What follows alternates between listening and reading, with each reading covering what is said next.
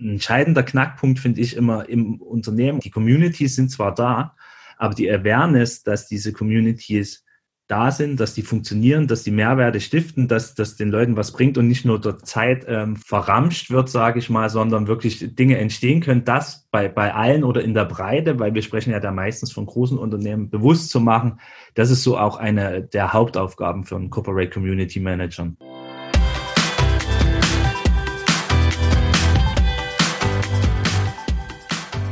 Herzlich willkommen bei Kaffee und Community, der Podcast, wo ich bei meinem Lieblingsgetränk, einem frisch gebrühten schwarzen Kaffee, Geschichten über Communities mit dir teile und dir Tipps an die Hand gebe, wie du deine eigene Community aufbauen kannst. Mein Name ist Denise Henkel. Ich habe zehn Jahre lang Communities für große Unternehmen aufgebaut und mich nun selbstständig gemacht, um dieses Wissen weiterzugeben. Mein heutiger Interviewgast hat mich interviewt, als wir uns quasi das letzte Mal intensiver unterhalten haben. Das war, ich glaube, 2018. Da ging es um äh, die Berufsbilder von Community Managern, wo äh, mein Gast geholfen hat, ähm, Interviews zu führen mit Vertretern dieses Berufsstandes. Und da hat der Alexander mich damals interviewt was ich da so mache, wie es mir da so geht, was, was wichtig ist, worauf ich achte. So, und wie die Zeit so läuft, ich bin nicht mehr beim Joy Club. Ich bin jetzt quasi nur noch ich selbst. Und die Rollen sind getauscht. Heute interviewe ich den Alex für den Podcast. Freue mich total, denn äh, ich finde es spannend. So, und bevor ich hier alles vorwegnehme, möchte ich die Zuhörerlein nicht weiter auf die Folter spannen und äh, richte das Wort an dich, Alex. Ähm, Sag doch mal kurz, wer bist du? Wo bist du? Was machst du? Ja, weihe uns ein. Ja, dann hallo von meiner Seite. Mein Name ist Alexander Klaus. Ich bin wissenschaftlicher Mitarbeiter an der TU Dresden, bin dort seit fast vier Jahren jetzt als Mitarbeiter an der Professur für Wirtschaftsinformatik, insbesondere Informationsmanagement und kümmere mich dort um die Themen E-Learning, Community Management und Learning Analytics. Und beforsche die auch. Ja, das sind echt viele interessante Begriffe, unter denen ich mir mehr oder weniger was vorstellen kann. Äh, mich hat ja damals das total begeistert, als wir zum ersten Mal Kontakt hatten. Ähm, da hast du, glaube ich, an so einem so einer Art künstlicher Intelligenz zur Unterstützung der Moderation gearbeitet was genau kannst du ja gleich noch erzählen. Aber ich, ich war einfach total fasziniert, dass es da tatsächlich schon äh, ja, Forschung oder, oder ja, wissenschaftliche Arbeit an diesen Themen gibt, um Community Manager zu unterstützen oder überhaupt in diesem Feld. Da interessiert mich natürlich, warst du denn vorher Community Manager oder wie landet man äh, an so einem Lehrstuhl zu dem Thema? Ähm, genau, erzähl mal kurz deinen dein Werdegang, wie du dahin gekommen bist. Also zu meinem Werdegang. Ich habe Bachelor auch an der TU Dresden studiert, ähm, BWL, und habe dann meinen Master in Wirtschaftspädagogik gemacht. Wirtschaftspädagogen wären typischerweise irgendwie Erwachsenenweiterbildner in Wirtschaftsfragen oder direkt Berufsschullehrer oder landen halt in der HR-Abteilung und machen dort irgendwie sowas wie innerbetriebliche Weiterbildung. Fand ich alles interessant, habe aber dann gedacht, okay, nee, ich bleibe erstmal an der Uni, um noch meinen Doktor zu machen. Und in meiner Zeit an der Uni war ich schon als studentische Hilfskraft als sogenannter E-Tutor tätig.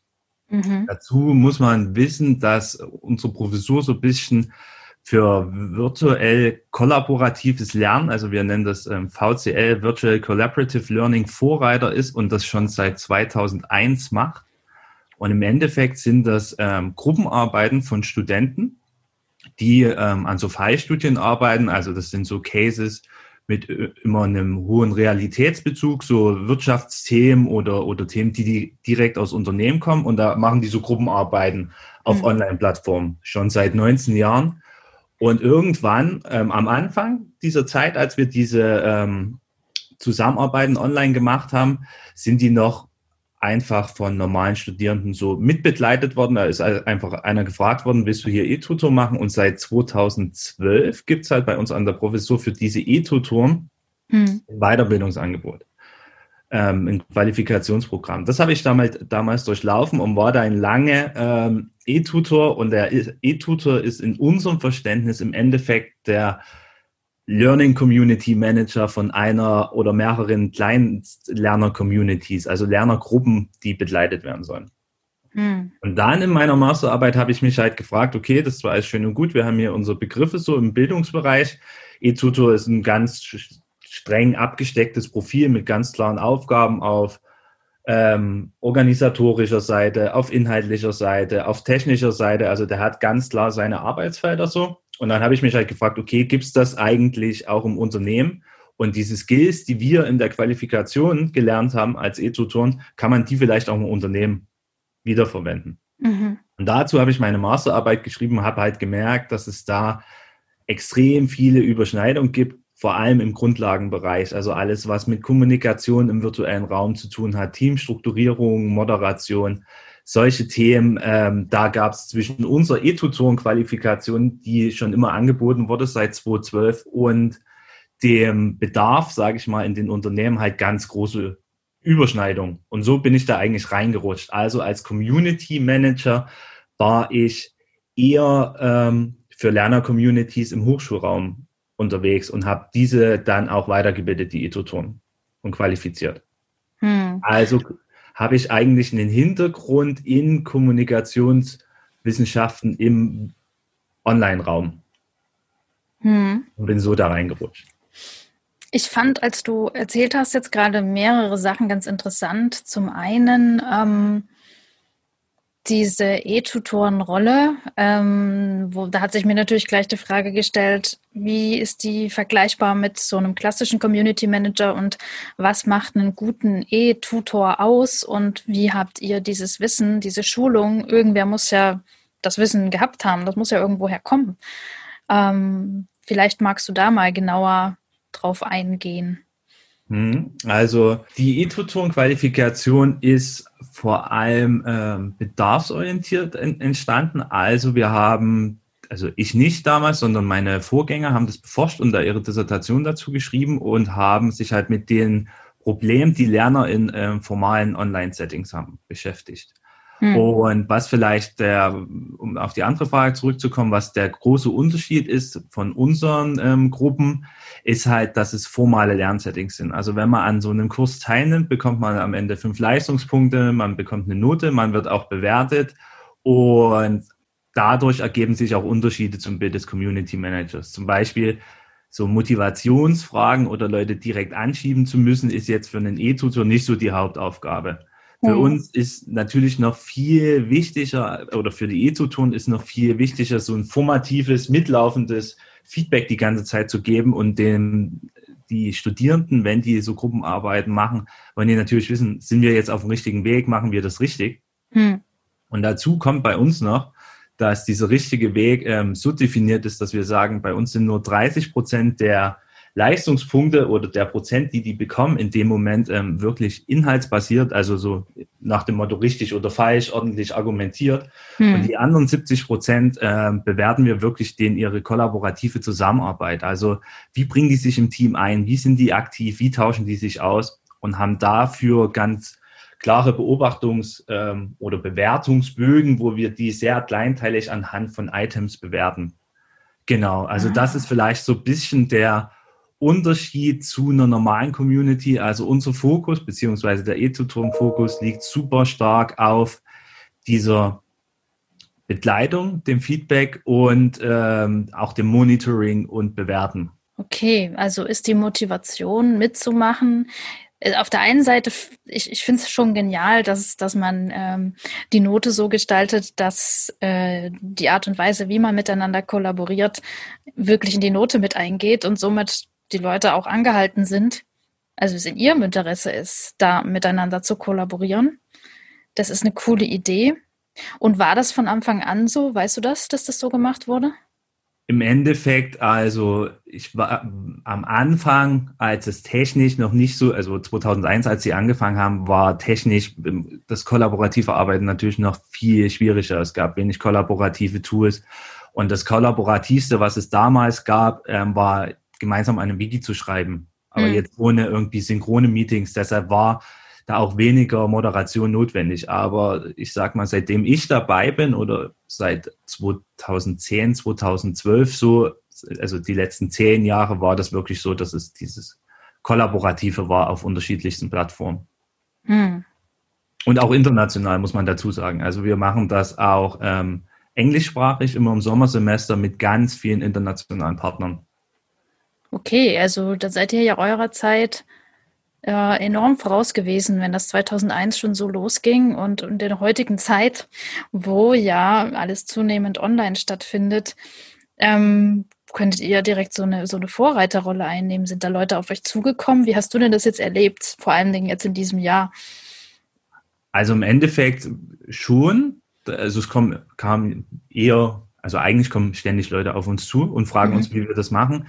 Ähm, weil es halt auch super interessant ist für die. Wir haben ja diese Kombination einmal aus den E-Tutoren, dann die Fallstudien, wie wir die aufbauen und noch die Learning Analytics, die die E-Tutoren unterstützen. Und das ist natürlich für die Lehrenden ein sehr interessantes Package und deshalb sind wir da eigentlich immer viel unterwegs und stellen das auf verschiedensten Plattformen vor und präsentieren das national und international und ähm, tragen das natürlich auch für Projekte nach außen. Beispielsweise in einem Projekt, das nennt sich Show Vital, was wir zurzeit haben, ähm, machen wir Weiterbildung für Hochschullehrer in Jordanien, mhm. um sie zu unterstützen, dass sie genau solche VCL Settings auch aufbauen können und dadurch, ähm, weil sie ja eine sehr eingeschränkte physische Mobilität haben, dort viele Studenten zumindest so eine Virtual Mobility, wie wir es nennen, erreichen, also sich international austauschen können und zumindest landesweit mal mit anderen aus anderen Landesteilen.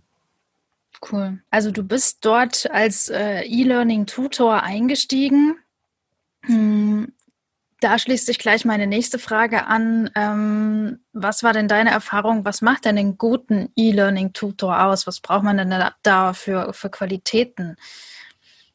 Ähm, Moderationsfähigkeiten ganz viele, auch Empathie, also sich eindenken in die Gruppen, einfühlen und vor allem bei uns ist so, was der Kernpunkt der Aufgabe der E-Tutoren ist so eine Fähigkeit zum Konfliktmanagement und ähm, Konfliktfrüherkennung, würde ich mal sagen. Also darauf werden auch unsere E-Tutoren relativ streng geschult. Ach was, in so einem sachlichen Setting mit lauter äh, wissenschaftlich arbeitenden Menschen gibt es Konflikte? Ja, auf jeden Fall sehr, sehr viele.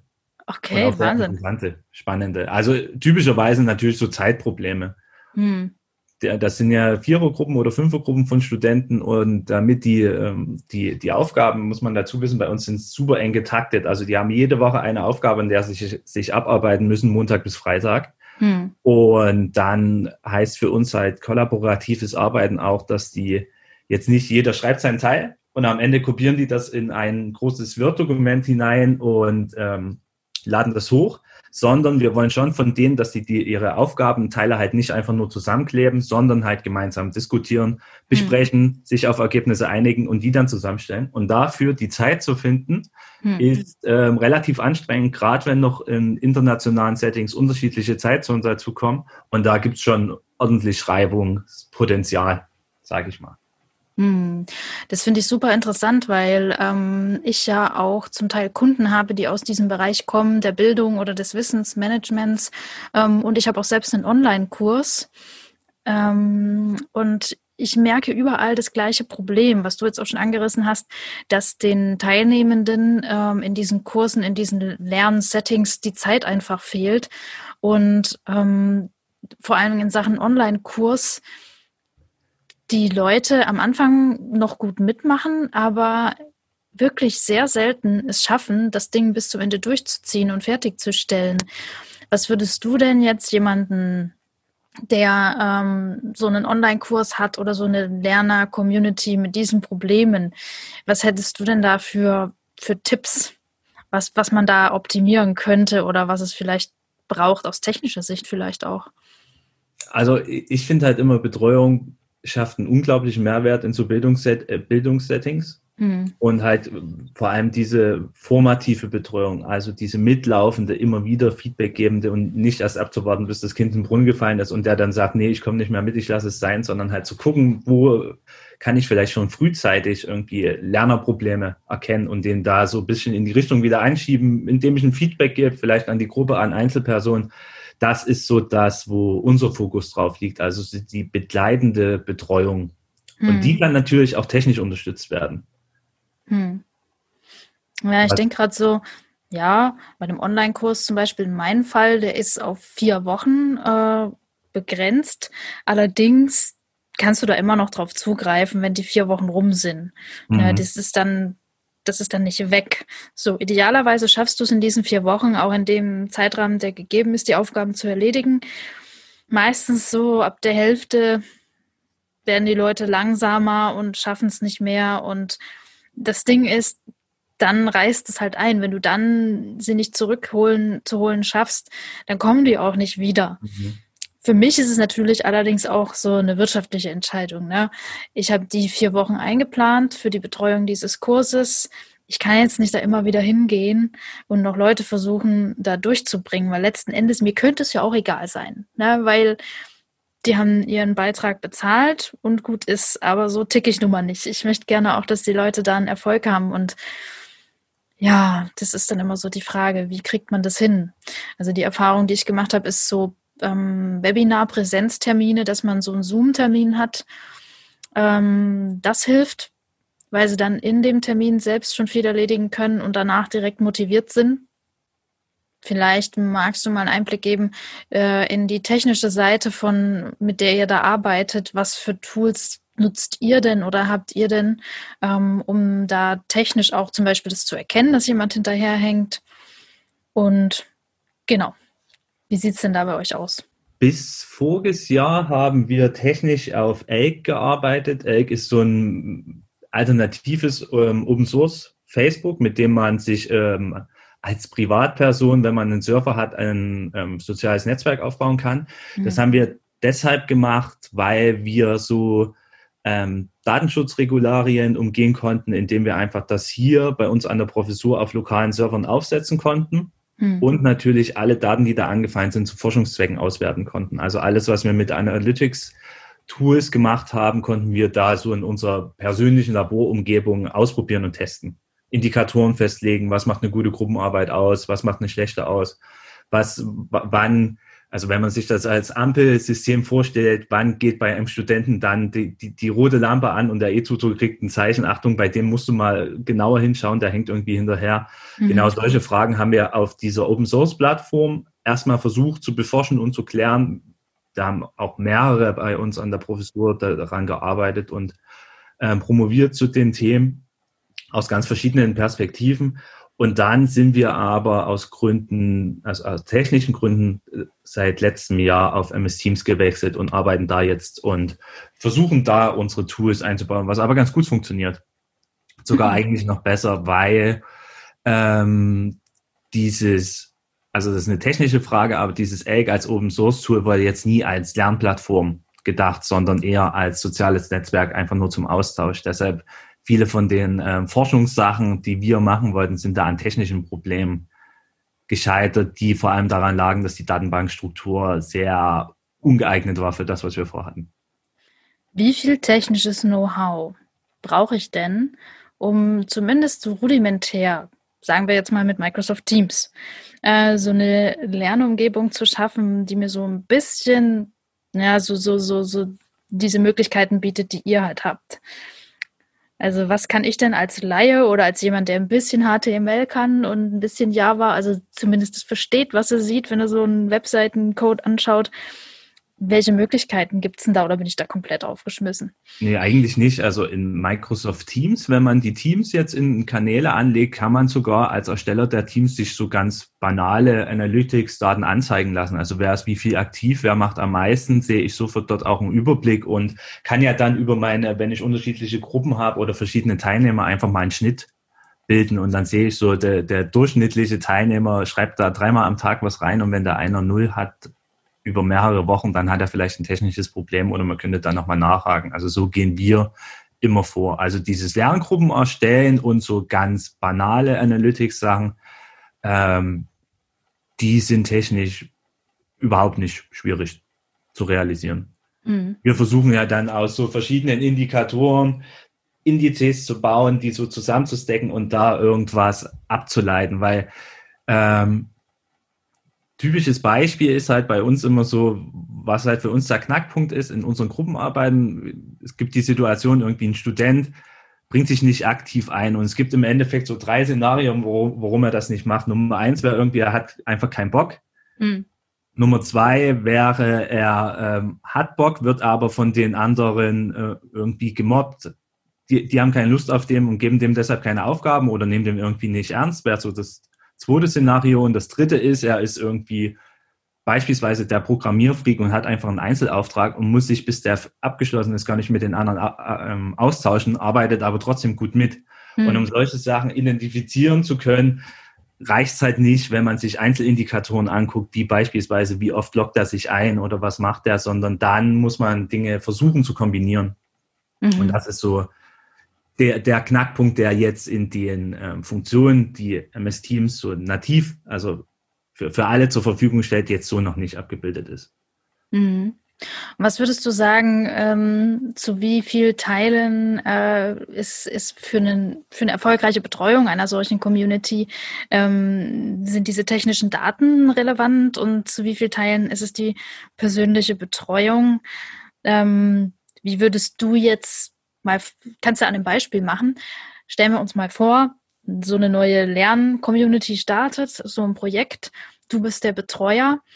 Ähm, und du willst jetzt sicherstellen, dass die von Anfang an auch gut loslegen und äh, jeder so sein Bestes gibt.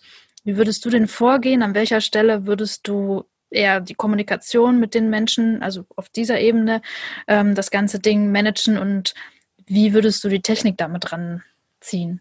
Also, wenn, wenn man so Prozent angibt, ist, ist, sind wir trotzdem jetzt noch auf einem Niveau, wo ich sagen würde, 90 Prozent Mensch und 10 Prozent Technik. Mhm. Und gerade aber was auch wieder mit so Plattenindikatoren, die einfach zu lesen sind, eigentlich gut funktioniert, ist genau diese, diese Startphase. Also wenn ich jetzt vier Gruppen habe oder fünf Gruppen habe, die irgendwie starten auf so einer Lernplattform, sehe ich natürlich relativ schnell, ähm, in welchen Gruppen fehlt erstmal jemand. Also wer hat sich überhaupt noch nicht angemeldet, wer hat überhaupt noch nichts geschrieben, wer hat vielleicht noch kein Profil angelegt.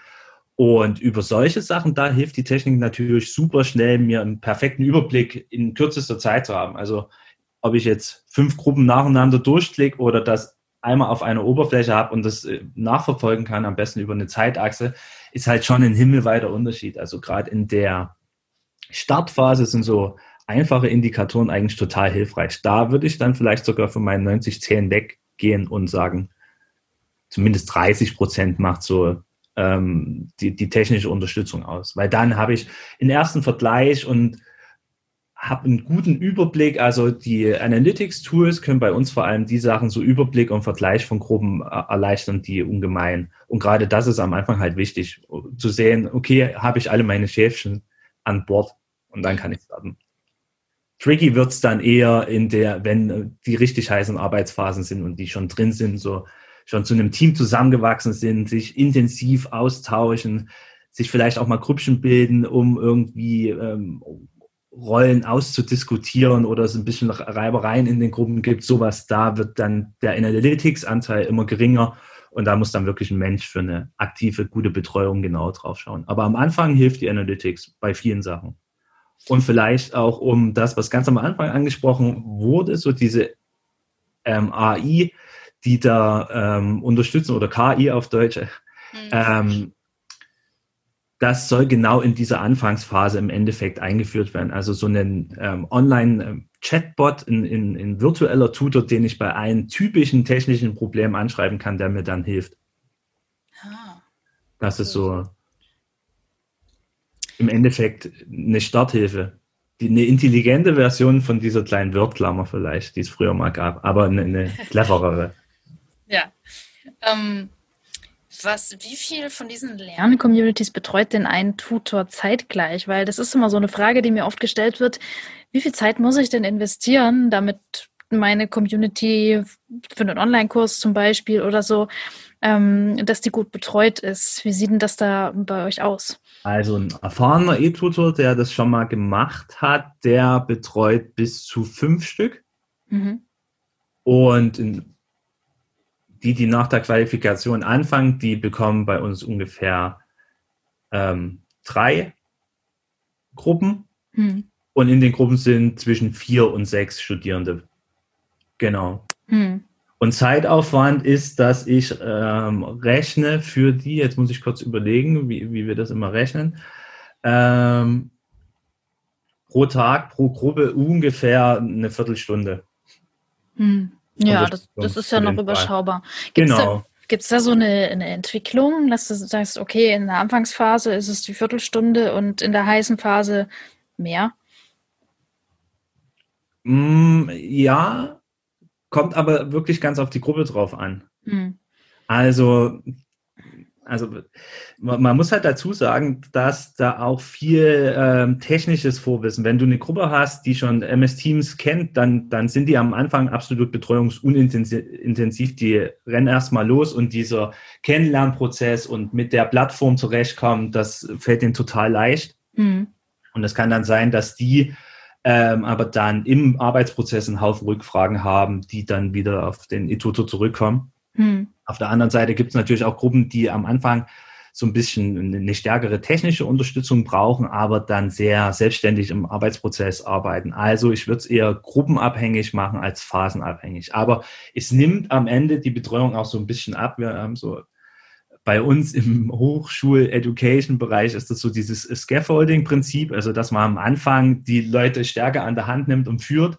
Mhm. Die Teilnehmer bekommt am Anfang in den, also so eine VCL geht so vier bis sechs Wochen und in den ersten zwei Wochen bekommen die einmal die Woche so ein richtig ausführliches, obligatorisches Feedback und das wird dann auch weniger. Also der E-Tutor schaut dann nur noch, greift aber weniger ein. Mhm.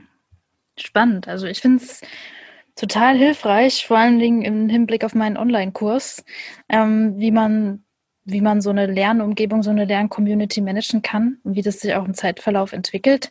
Gut, wir wollen jetzt aber mal von diesem Thema aus weiter wandern, denn äh, irgendwie bist du ja in diesem Team der Interviewenden gelandet für die Berufsbilder vom BVCM.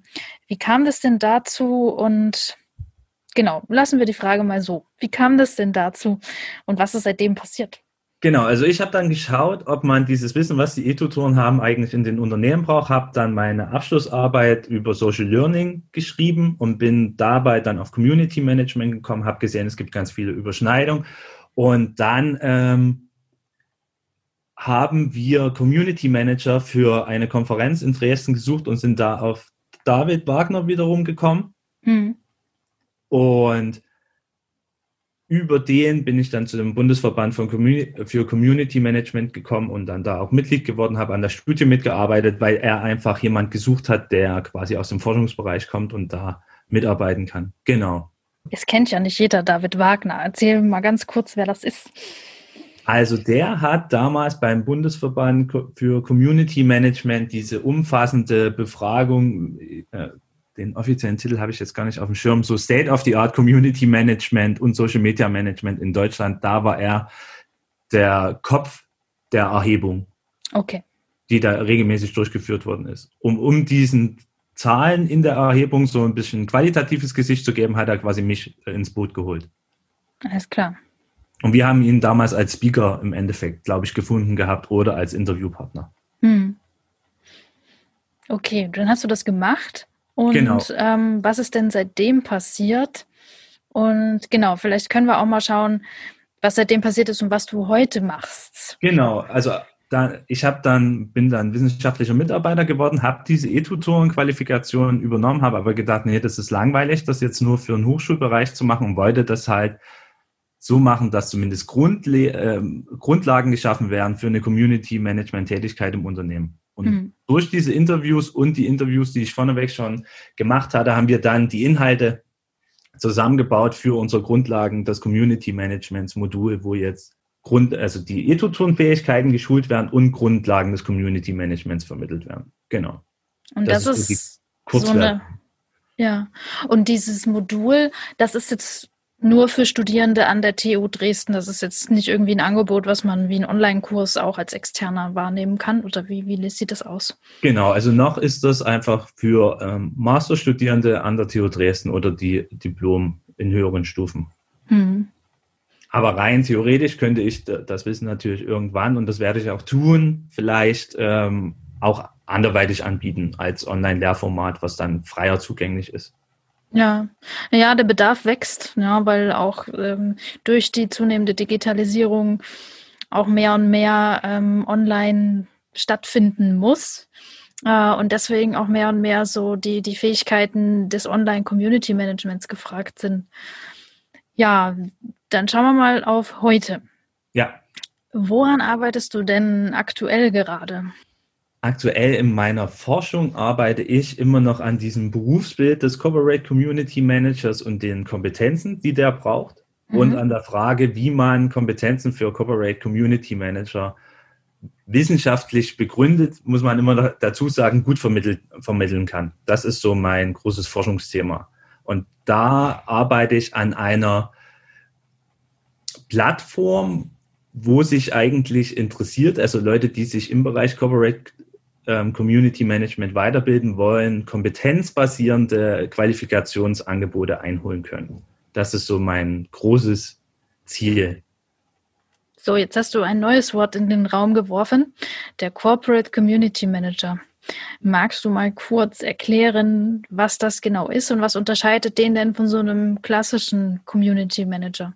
Genau, also Corporate Community Manager sind die intern, die sich mit ähm, unternehmensinternen Lehr- und Lern-Communities, Wissensteilungs-Communities, wie, wie auch immer man sie dann benennen will, ähm, auf strategischer, aber auch als oper auf operativer Ebene kümmern. Also alles, was die Betreuung von Enterprise Social Networks oder soziales Intranet oder firmeninternes Facebook oder ESN oder wie es dann auch immer genannt wird. Das Community Management dort macht ein Corporate Community Manager. Okay, ähm, aber mit dem Fokus äh, auf Wissensmanagement.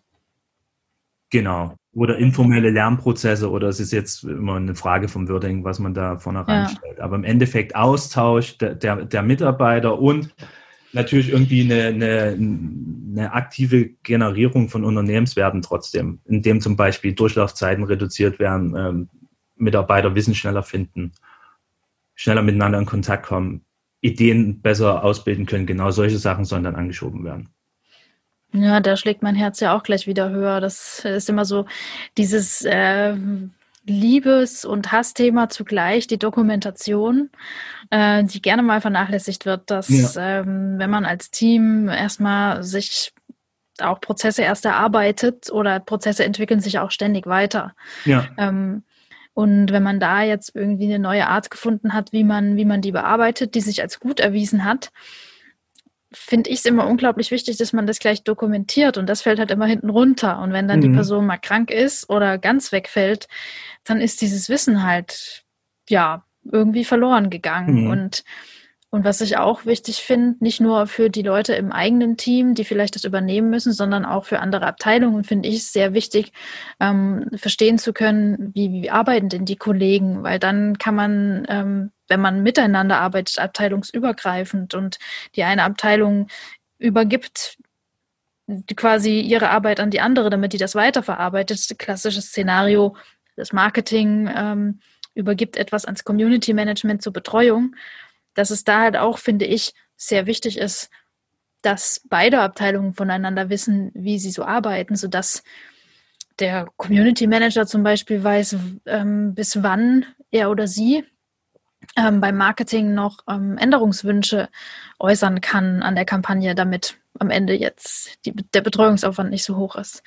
Und da finde ich sowas schon sehr cool, wenn, wenn, wenn es das tatsächlich gemanagt wird, dieses dieser Austausch von Wissen in einer Firma.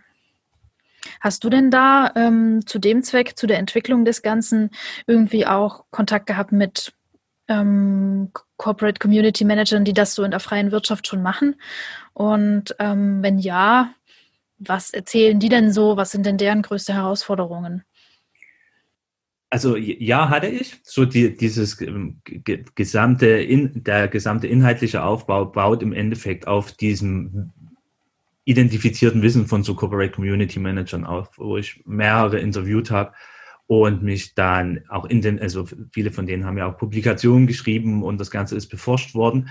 Ähm, die interessantesten Punkte, die dabei rausgekommen sind, sind so in Unternehmen natürlich dieser Punkt der Freiwilligkeit. Also ganz oft ist es so, dass man erstmal durch die, die Plattform oder Enterprise Social Networks oder wie man es dann auch immer nennt, durch diese Community im Endeffekt einen Mehrwert erstmal schaffen muss, weil ähm, aufgrund von Betriebsrat und Datenschutz kann eigentlich niemand da irgendwie verpflichtet werden, wirklich, dass in seiner Jobbeschreibung drinsteht, äh, bitte bring dich proaktiv in diese Online-Community ein, das wird es nicht geben. Mhm. Und deshalb ähm, gibt es halt ganz viele Punkte, wo erstmal Mehrwerte ganz klar geschaffen werden müssen durch so interne Community Manager und die natürlich dann auch den Leuten bewusst gemacht werden. Mhm. Also so ein entscheidender Knackpunkt finde ich immer im Unternehmen. Die Communities sind zwar da, aber die Awareness, dass diese Communities da sind, dass die funktionieren, dass die Mehrwerte stiften, dass das den Leuten was bringt und nicht nur dort Zeit ähm, verramscht wird, sage ich mal, sondern wirklich Dinge entstehen können, das bei, bei allen oder in der Breite, weil wir sprechen ja da meistens von großen Unternehmen, bewusst zu machen, das ist so auch eine der Hauptaufgaben für einen Corporate Community Manager. Mhm. Also gar nicht mal so sehr ähm, in der Community selbst so das, was da passiert, betreuen, sondern erstmal vor allem ähm, nach außen wirken, dafür werben, ähm, äh, informieren und dafür sorgen, dass die Leute da dem erstmal eine Chance gehen, geben und dahin kommen. Genau. Hm. Also das, das, das, war so das, das Spannendste mit, deshalb habe ich es jetzt hervorgehoben. Aber ja im Endeffekt auch dieses, diese Kombination mit dem Buzzword Change Management ist natürlich, also um, damit ich erstmal überhaupt bereit bin, mein Wissen dort in so einer Community zu teilen und nicht der Meinung bin, dass es besser ist, dass ich das für mich behalte, äh, weil ich dadurch gegenüber meinen Kollegen einen Vorteil habe, sondern dass es eher Mehrwert stiftet, wenn ich es genau teile mit diesen Kollegen. Das Bewusstsein zu schaffen, ist natürlich auch eine Aufgabe, die zumindest teilweise auch mit bei so einem internen Community Manager oder Corporate Community Manager liegt. Mhm. Mega spannend. Beim Thema spannend. Was, wie sieht denn das bei dir persönlich aus, ähm, als du, du bist ja, seit wie vier Jahre, vier Jahre bist du jetzt an diesem Lehrstuhl und drehen wir mal die Uhr zurück, zehn Jahre. Vor mhm. zehn Jahren. Ähm, was hättest du denn, hättest du damit gerechnet vor zehn Jahren, dass du diesen Weg einschlägst und wie, wie, wie schätzt du das rückblickend ein? War das gut, dass du den Weg eingeschlagen hast? hast du, hättest du ihn eher einschlagen sollen? Was würdest du dir sagen jetzt von vor zehn Jahren? Ob ich damals schon gewusst habe, weiß ich nicht. Ähm, aber ich finde schon, dass der Weg äh, auf jeden Fall immer noch ein spannender ist. Aber also es wirkt von außen immer schöner als das dann, was man, äh, wenn man in der Forschung arbeitet oder an so einer Professur, was man dann konkret macht. Das sind auch viele Aufgaben, die eher so Red Race mäßig sind, also wo man sich ganz oft an den Kopf greift und sich im Klein-Klein, was ihr jetzt mit Hochschule, festen Strukturen, Modulrichtlinien etc. zu tun hat. Mhm. Also man kann nicht immer so, wie, wie, wie man will. Das ist so ein bisschen ernüchternd. Aber das habe ich ja vor zehn Jahren nicht gewusst. Und ähm, also mein Interesse war schon hoch, aber vor zehn Jahren hätte ich mich wahrscheinlich jetzt weniger auf dieser pädagogischen Seite gesehen, sondern vor zehn Jahren habe ich wahrscheinlich, hätte ich gedacht, dass ich, wenn ich was mit Community Management mache, dann eher in Richtung Marketing. Mhm. Weil mich das damals, diese, dieses, die Bildungsthemen und das dahinter stehende, so äh, bildungstheoretische theoretische und pädagogische hat mich da noch nicht so interessiert. Aber trotzdem, ähm, Community Management wäre es wahrscheinlich trotzdem geworden. Mhm. Und was macht dich denn zu einem guten Community Manager?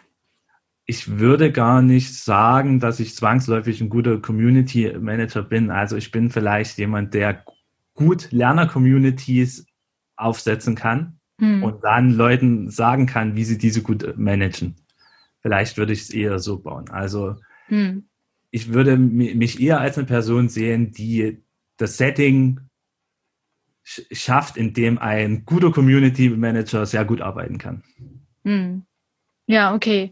Also du kannst dich gut in andere reinversetzen, weil um, um dieses Setting zu schaffen, musst du dich ja auch in den Community Manager reinversetzen können oder in dem Fall den E-Tutor. Genau. So. Und wo siehst du dich denn in Zukunft? Hast du noch irgendwelche Pläne für die Zukunft oder Wünsche? Oder was, was würdest du dir für diesen, ganz viele Fragen auf einmal, äh, kannst du nacheinander be beantworten? was würdest du dir denn für den Bereich der ähm, Wissenscommunities äh, generell auch wünschen für die Zukunft, wenn, wenn du jetzt Wünsche frei hättest? Fangen wir mal erst an mit dir. Wo, wo, wo, wo kann es mit dir hingehen, wenn es nach dir ginge? Und dann können wir schauen, was du dir für den Bereich dieses Community Managements wünschen würdest. Also erstmal für mich selber würde ich mir wünschen, dass ich das weitermachen kann. Also dass ich irgendwo, wenn ich dann mal hier fertig bin und einen Doktor habe, eine Chance bekomme, weiter, vor allem Lerner-Communities, also dieses Thema Lernen, innerbetriebliche Weiterbildung, das hängt mir schon stark an, so als Wirtschaftspädagoge, da irgendwie eine Stelle zu finden, wo ich genau solche Lerner-Communities aufbauen kann und betreuen, das wäre schon für mich perfekt. Und Hoffnung ist, ähm, wo ich jetzt immer so ein bisschen drauf schiehe, ist, dass im Bereich öffentlicher Dienst irgendwo zu finden, vielleicht bei Stadt, Land, Bund und auch so ein bisschen mit dem Fokus auf genau dieses Internationalisierungsthema und noch Austausch mit anderen, weil natürlich solche Online-Lern-Communities ähm, haben natürlich auch ein großes Potenzial, Leute standortverteilt zusammenzubringen. Und da sehe ich gute Chancen, dann irgendwann mal aktiv zu werden mhm. und internationale Lehr-Lern-Communities aufzubauen, für wen auch immer. Oder Leute zu beraten und das dann einfach selbstständig zu machen, dann kann es mir egal sein, für wen ich es mache. Sehr cool. Ähm, wenn jetzt jemand, der oder die zuhört, sagt, boah, finde ich mega interessant, würde ich gern mehr drüber erfahren. Gibt es denn da eine Möglichkeit? Ähm, schreibst du zum Beispiel regelmäßig einen Blog oder kann man dich einfach mal anfragen oder sich das angucken, was ihr so macht? Wo kann man denn da sich hinwenden? Ähm, ja, wir haben einen Blog und der ähm, Blog heißt ähm, LSWIM, also L-S-W-I-I-M wenn man mhm. und .wordpress.com. Mhm. Also ähm, das ist so unser Blog der Professur, wo wir eigentlich unsere ganzen Forschungsaktivitäten darstellen. Und sonst findet man mich auf allen typischen Portalen, also bei Xing oder ResearchGate natürlich für, für Forschende und kann eigentlich da relativ gut ähm, mit mir in Kontakt treten, vor allem und natürlich sehen, was ich mache. Okay, sehr cool. Ich genau. stelle die Links auch nochmal in die Show Notes, äh, falls jemand jetzt vom Zuhören ähm, da jetzt nicht mitgekommen ist. Und da kann man das alles nochmal nachlesen. Ich fand das ein mega spannendes Gespräch. Ich bin, ich bin auch mega gespannt, was noch kommt und werde auch gleich mal das, was ich heute von dir gelernt habe, schauen, dass ich das umsetze für meinen Online-Kurs in Zukunft. Ich sage dir recht herzlichen Dank. Vielen, vielen Dank, dass ich mitmachen durfte. War sehr interessant und hat mir Spaß gemacht. Vielen Dank fürs Zuhören. Wenn du jetzt Lust bekommen hast, auch mal Gast in meinem Podcast zu sein, dann schreib mich gerne an über Instagram, Facebook oder per E-Mail. Ich stelle dir die Links zu diesen Kontaktmöglichkeiten nochmal in die Show Notes. Du kannst aber auch auf die Suche gehen. Unter Tribe Tales findest du mich auf Facebook und auf Instagram. Und wenn dir die heutige Episode gefallen hat, lass mir gerne eine Bewertung auf iTunes da oder gib mir einen Daumen hoch auf YouTube. Und wenn du jemanden kennst, für den dieser Podcast interessant oder hilfreich sein könnte, dann empfehle ihn gerne weiter. Vielen Dank für dein Interesse und deine Unterstützung. Bis nächste Woche.